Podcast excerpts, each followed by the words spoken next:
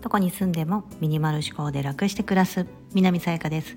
このチャンネルではアメリカに住むミニマリストライフアドバイザーが3人の子育てをしながら日々の中で得た学びや気づきをお伝えしています。今日はあなたの24時間はどこへ消えるのかというテーマでお伝えしたいと思います。今日は書籍からの引用となります。久々ですかね。ちょっと久々の読書記録といいますか。なかなかインパクトのあるタイトルの内容ですのででも中身は非常に優しいというかその内容をですねちょっと私の方でご紹介したいと思います。24時間という1日24時間。分にすると1440分。以前1440分の使い方というのもご紹介したんですけどもまた別でそういう本がありましてそこの内容とも一部通ずるところがあったんですがこの方はあのスワンさんという日本に住むクリエイターさんなのかな？ちょっとあの私も初めてお名前拝見してブロガーであり多分そういうクリエイティブなお仕事もされてたりっていうような感じの方なんですけどもなんか仕事が好きで、まあ、仕事に忙殺されてみたいなあることをきっかけにえ、なんか今まで私何してるんだろうみたいな私の時間ってどこへ消えたんだろうみたいな風に思って、まあ、この本が出来上がったという感じなんですが内容が非常に興味深いです。まずですねあなたの24時間はどこへ消えるのか。これ思い当たる節はないでしょうか。あれ？今日？あれも？これも？それもやろうとしてたのに。できなかった。私も多々ありますしそのなんかそういうふうに思うからはやばいやばい。なんかこう時間管理術だったりとか生産性をもっと上げなきゃみたいな感じで日々の生活の中をなんかどうやったら変えればいいのか。もちろん完璧なことはないと思うんですが皆さん取り組んだりとか、うん、いろんなことを試行錯誤すると思うんですがこの内容を見ていただくともしかしたらヒントになるかもしれないです。でこの中の本の構成どういう感じになってるかと言いますと3章かな？大きく分けて3つのくくりになっていて1つ目が「さようならタイムセール」「知る編」2つ目「時間泥棒はすぐそこに」「減らす編」3つ目「人生を進める1週間の使い方整える編」という感じで1つ目の「さよならタイムセール」というのはまずどこに自分の時間をが消えているのかそれをまず知りましょうという知る編なんですよね。でこの中身としてはそのやっぱログですよね。何にどれだけの時間を使ったのかっていうのを可視化して自分で把握するためにあのレコーディングダイエットと一緒ですよ。要は今日何食べたかって書いて改めて見た時にうわめっちゃ食べてるやんみたいな。それカロリーにするとそれは太るわみたいな風にして改めてなんで太らないんだろうみたいなことを言ってる自分にこう いやそれあなた食べてるからみたいな。ね。っていうぐらいその自分のやった行動だったり使った時間っていうのはそうやって目で見ることがなかなか普段できないのでそれを可視化するするために記録記録していきましょうとそれで自分の何がその何にどれだけの時間を使われたのかっていうのを見るというのが一つ目のことです。でさよならタイムセールなのでそれぐらいタイムセール自分の時間を大安売りしてるぐらい、まあ、誰かに時間を奪われていないですか例えばですよこの本業があってでなんか他にこうちょっとやる誰かをサポートする仕事あった時にでそういう誰かを助けてる仕事でもうほぼほぼ本業と同じぐらいの時間使っちゃっててでそれは例えばその全く収入を生んでないみたいな。で毎月毎月なんかあの収入が苦しくてみたいななんでだろう？っつったらやっぱり原因はそこになるじゃないですか。うんというふうななんかそういう時間が奪われてること自分が本当にやりたいことだったり達成したいことがあのできない叶わないっていう理由をまあ、明確に見えるようにしましょうと。まずは知りましょうというのが1つ目。で2つ目の「時間泥棒はすぐそこに減らす編」これ私の好きな項目。でうわうわ何減らすんだろうと思ったらもう一貫して書かれていることはもう時間泥棒はすぐそこにそう。今この皆さん手元に持っているか？このスタンド FM を何で聞いていただいているかというと多分アプリケーションだと思うんですスタンド FM の。そうスマートフォン。そうですスマホです。もう私たちの現代人の時間を奪っているまあ泥棒と言ったらまたちょっと言い方が悪いかもしれませんが、まあ、スマートフォン。携帯電話ですよね、うん、この中に入っている SNS まああとはネットだったりとかテレビあ携帯ゲームとかもありますよね、うん、そういった中の者たちがやっぱりこう無限に自分の時間を奪っていく、うん、ので、まあ、それを減らしてみませんかってことなんですよ。もう全部一貫して書かれてることそれでした。であのそのアプリケーション。でこの方もツイッターとかやられててもう初め全部消したみたいなんですよね。ツイッターのアプリケーションから、まあ、フェイスブックとか、うん、でそういったことを全部消してみたと。で消した後にもううわもうどうしようもなくもうダメだと思ったものがツイッターだったらしいんですよ。残しあのその後、うん、でそのツイッターに関してはもう一度アプリケーションを再ダウンロードしてでその後は時間を決めてやる。要はその何時に見るうん、その時間以外は見ないみたいな風にして、まあ、設定を今だとねあの変えることができるのでそのアプリケーションの特定の時間しか見ないとか、うん、開けないようにするっていうのは全然設定で可能なのでそういう風にするみたいな、うん、でも初めは極端に一回全部消してみたらしいんですよね。うん。まあ、それぐらい覚悟を決めてやってみると案外例えばフェイスブックとか全然開かなくても平気だったみたいな、うん、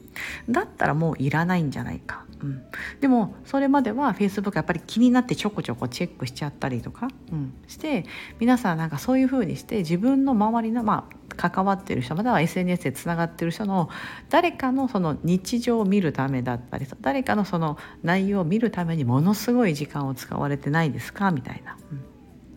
そういったことがま減らす編ということで書かれてて、まあ、これは確かにと思って私もその時もう一度自分のアプリケーションを見返しました。もう絶対減らせないもの。それ以外はもういらないでおこうかなと思って2つぐらい消したかなその時に、うん、なんかもう使ってないなってアプリケーションを消したって感じなので、まあ、主要の、まあ、もちろんこのスタンド FM もそうですし私だと他にインスタグラムとかやってるのでそういうのは消してないんですが、うん、でも確かになと思って将来的に Facebook とかも、まあ、ただただなんかその誰かからメッセージを来てないかなとかね。だからそういうのをチェックするだけで全然見てないんですよね結局は、うん、だったらもういっそのこといらないんじゃないかなとか。でこの方曰くあの便利なものでそのアプリケーションは一度もし消したとしてももう一度サインダウンロードして自分のアカウントに入ることは可能ですと。うん、だからそのもちろんその手間はあるんだけども、うん、でもその見ない期間があったとしても平気だと思ったら別にそれはなくてもよかったんじゃないか。まあ物と一緒ですよね、うん、なくなって本当に困るものというのは本当に一部のもの本当に限られたものしか案外ないものですよということがこの2番目には言われていました。時間泥棒はすぐそこにそうです。このスマートフォンですよね。まさに私もそれは思います。でじゃあまあどうするのか。ね。っていうもう少し具体的な対策というのが3番目。人生を進める1週間の使い方。整える編で書かれているんですがこの中にまあここは要はタスク管理術なんですよね。うん。まあ、普段家の家事をしている子育てをしているお仕事をしているいろんなことがあると思います。介護をしているとかね、うん、自分のタスクもう絶対にやらなければいけないことってあるじゃないですか。うん、でそれをどうやって管理していくのかっていうのが書かれていて3つポイントがあって全てのタスクを同等に扱う。2つ目タスクを親子で管理する。3つ目タスクを1週間で管理する。この3つが非常に重要だなと思ったポイントでして全てのタスクを同等に扱う。この1つ目のことなんですけどこれは要はあいつか時間ができたらこうやりたいなと思ってるような先々の、まあ、ものいやものじゃない。先々の目標とかありますよね。うん、例えばですけどああお金が貯まったら海外旅行でなんかどこどこの国に行ってみたい。これももちろんそういうの当てはまります。いつかというものですよね、うん、でも自分の中では頭の中ではまあ自分の中でいつかやりたいことタスクみたいな感じで入ってることです、うん、がありますしまたは今日買い物に行って何々するというような日常のタスクってありますよね。うん、今日生きていくいくため食べていくために絶対やらなければいけないことスーパーへ買い物に行く、まあ、それで料理をするとかね、うん、そういったことがあったりとか、まあ、あとはあと過去のあこれは過去のことではないな。うんと、まあ、あとは普通の仕事のこととかもそうですよね。さっきはプライベートのあのいつかやってみたいってことがあって日常のこと。でそして、まあ、仕事のこともそうですし仕事でも多分未来系がありますよね。ね、いつか転職したいと思ってるんだってことも入ってくるかもしれないんですけどもそういったいろんなことを自分の人生のタスクとして一度洗い出してみませんかと。うん、でそれを同等にそのタスクを同等に扱ってくださいと。うん、なので例えば今やらなければいけないことはもちろん今のスケジュールに入ってくると思うんですが未来やりたいなとか思っていることもその中を例えば細分化して、うん、今週例えばできることは何かみたいな感じで落とし込んでいくみたいな、うん、要はなんかその今やるべきことだけに自分の今を埋め日常を埋めてしまうんじゃなくて先の未来のことだったりとかやりたい、うん、いつかと思ってることも同等に扱って今週できることはないか今日できることはないかみたいな風にしてやると。それぞれのタスクを別で考えるなく同等に扱ってあげることでできてくる。うん、要はやりたいと思ってることはいつまでたってもやれないっていう状況がすごくしんどいと思うんですよね。うん、それを少し先に、うん、今あのタスクとして今やらなければいけないぐらいな感じで扱うとそうじゃあその中で何ができるのかっていうのが現れてくると思うんですよね。うん、それが1つ目。で2つ目がタスクを親子で管理するってことなんですけども、まあ、例えばですけどそのタスクさっき言ったいつか叶えたいと思ってるじゃあどこどこの国に行く、うん。まあ、私アメリカに住んでじゃあアメリカに行く。アメリカはニューヨークに旅行に行ってみたいというタスクがあったとしたらそれタスクの中でもいろんなことやらなきゃいけないじゃないですか。まず飛行機のがどれぐらい値段なのかチェックしなきゃいけないだったりとかニューヨークのホテルのことだったりとか行ってどんな日程で過ごすのかみたいな。具体的に今度今度はその落とし込む何かがあるはずなんですよね。行動に起こすための。でそれそのタスクが全部できるとアメリカへ旅行行くっていうのが成り立つと思うんですけど、うん、アメリカに旅行に行くってばっくりとした大きなものだと多分その一個一個一個が進めないから親子だから親がアメリカに旅行に行くだとしたらその中の子供を作ってあげるとそれがさっき言った、えーと、飛行機のあの時間を調べてみる値段を調べてみるだったりホテルを調べるとかどこに行きたいかとかニューヨークのその都市の都市を調べるとかどこにじゃあそのルートで観光したいのかというようなふうにしてこのタスクを作ると。まあ、大タスクがあってその中にこう派生したちっちゃなタスクがあるって感じですよね。うん、でそういうふうにして親子で管理しましょうと。うん、でそうすることで一つのその、えーと、中でも大タスクが大きなタスクはもちろんまだ達成しなくてもその中のこのタスクがちょっとでも達成していくとどんどん近づいてくると思うんですよね。大きなタスクをがいつかできる時が近づいてくるはずなんです。うん、そういうふうにしてやる。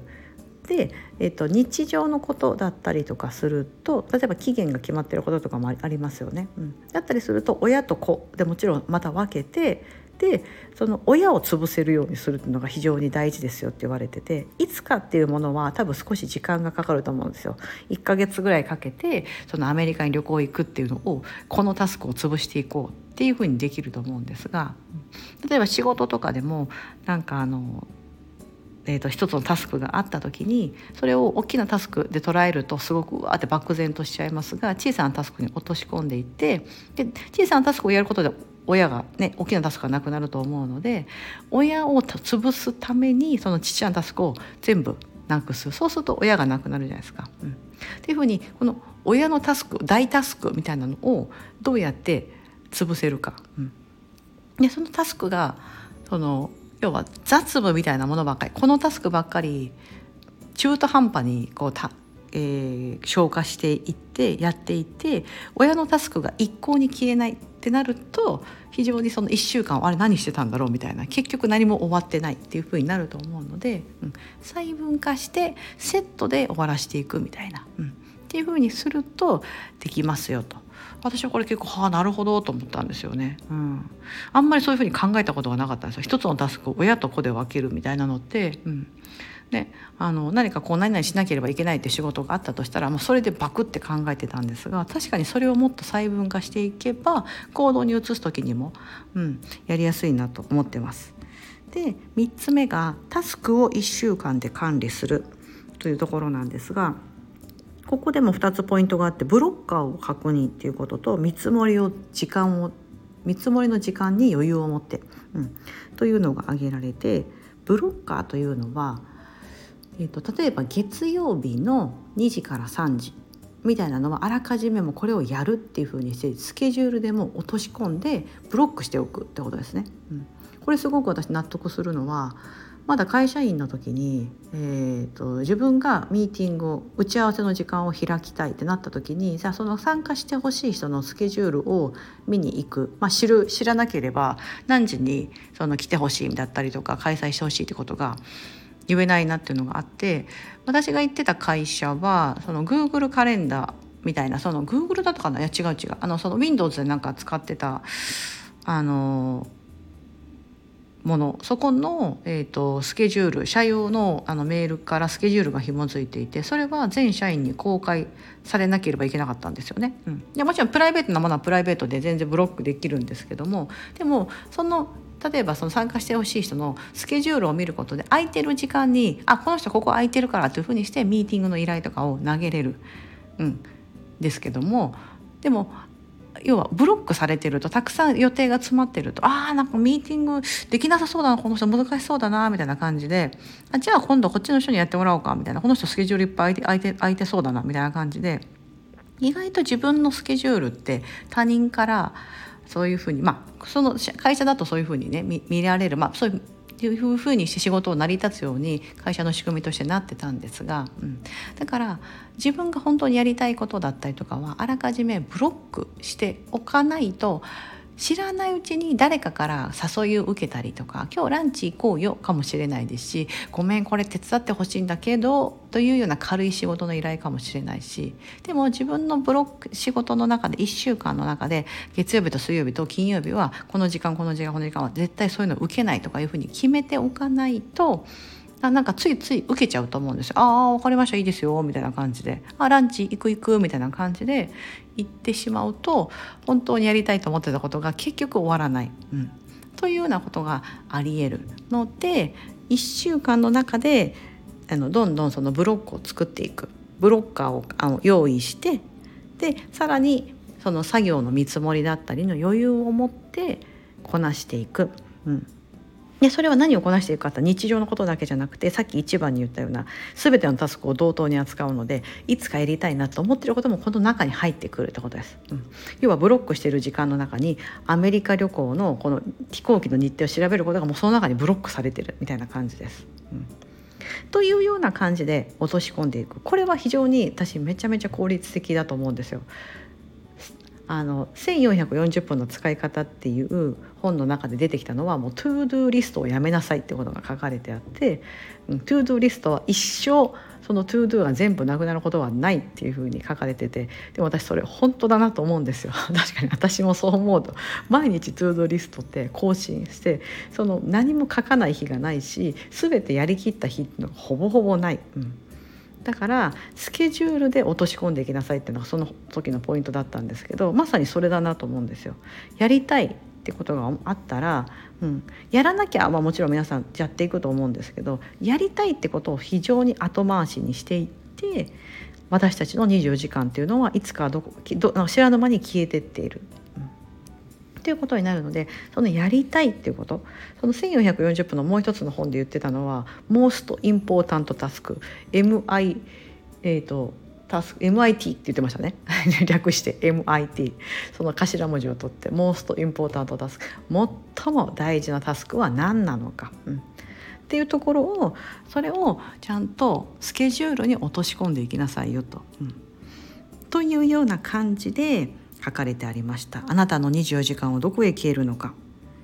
週末の楽しみは平日に定年後の夢は今年に。これが最後に書かれてあってうわそうだなと思って私もすごく納得しながら聞いていました。うん、最後にこの著書が書かれたったあのそのなぜこの本を書こうと思ってたのかっていうきっかけがこの方のおかお父さんかな、うん、お父さんが、えーと、病気になったと。うん、で父はそのすごく、えーと、仕事を頑張っていてで定年後にこういうのやるいうのが夢なんだみたいなのをあのなんか釣りだったかな？ちょっとすいません。あの忘れちゃったんですが何かその自分の趣味を定年後にもう思いっきりやるんだって宣言していてだったんですけど定年間近であのその病気になってしまってほぼ寝たきりみたいな状態になってしまったみたいなんですよね。うんでその父がやりたいと思ってた定年後の趣味のことは、まあ、一切手をつけれず、うん、でその要はやりたいと思ってたことがいつかと思ってたことができなかったんですよね多分長年定年後にやろうってその老後の楽しみみたいなのあるじゃないですか。うん、でそれが叶わないそのまま人生をその父は終えることになってしまったみたいな。うんで途中で父がその諦めてその釣り竿みたいなのをもう俺は使わないからお前使っていいよみたいな感じで渡された時にすごくやるせない気持ちになったと。うん、で父は本当にこれを望んでたのだろうかこの状況をみたいなもちろん病気というのは誰しもが予想することができないと思うんですけど、まあ、事故とかもそうですよね。うん、でも普段からいやもうやりたいことをもう今やりきってる。もういつ死んでもいいみたいな、うん、そういう状況で死ぬのかあれもやりたかったこれもやりたかったなんでやらなかったんだって思って死ぬのかは全然違いますよねみたいな、まあ、そういうのをちょっとその父のまあ、その方はまあ、ね、お父さんもう亡くなられてるんですけどその父の死というだったり父の病気というのをきっかけにその自分の人生を見あの見つめ直すきっかけになったと。いうふうに書かれていていやまあでもそうだなと本当にそうだなと思うんです。なんていうかこう日常生きてると我々人生がまだまだ続いていくものだと思ってなんか勘違いしちゃうんですよね。うん、でも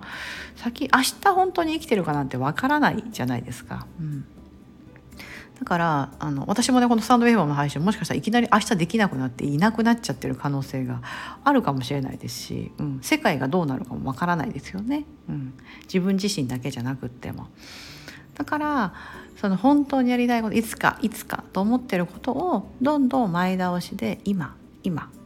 やっていくのがいいんじゃないですかそのためにはってことが書かれてた本でした。はい、非常にあの興味深い本だなと思ってまして概要欄にあのリンクを貼っておきますもしご興味があったら読んでいただければと思います。すいません今日はちょっと長くなってしまいましたが今日はあなたの24時間はどこへ消えるのかというテーマでお伝えしてみました。ここまでお聴きいただき本当にありがとうございます。今日が皆様にとって素敵な一日になりますように。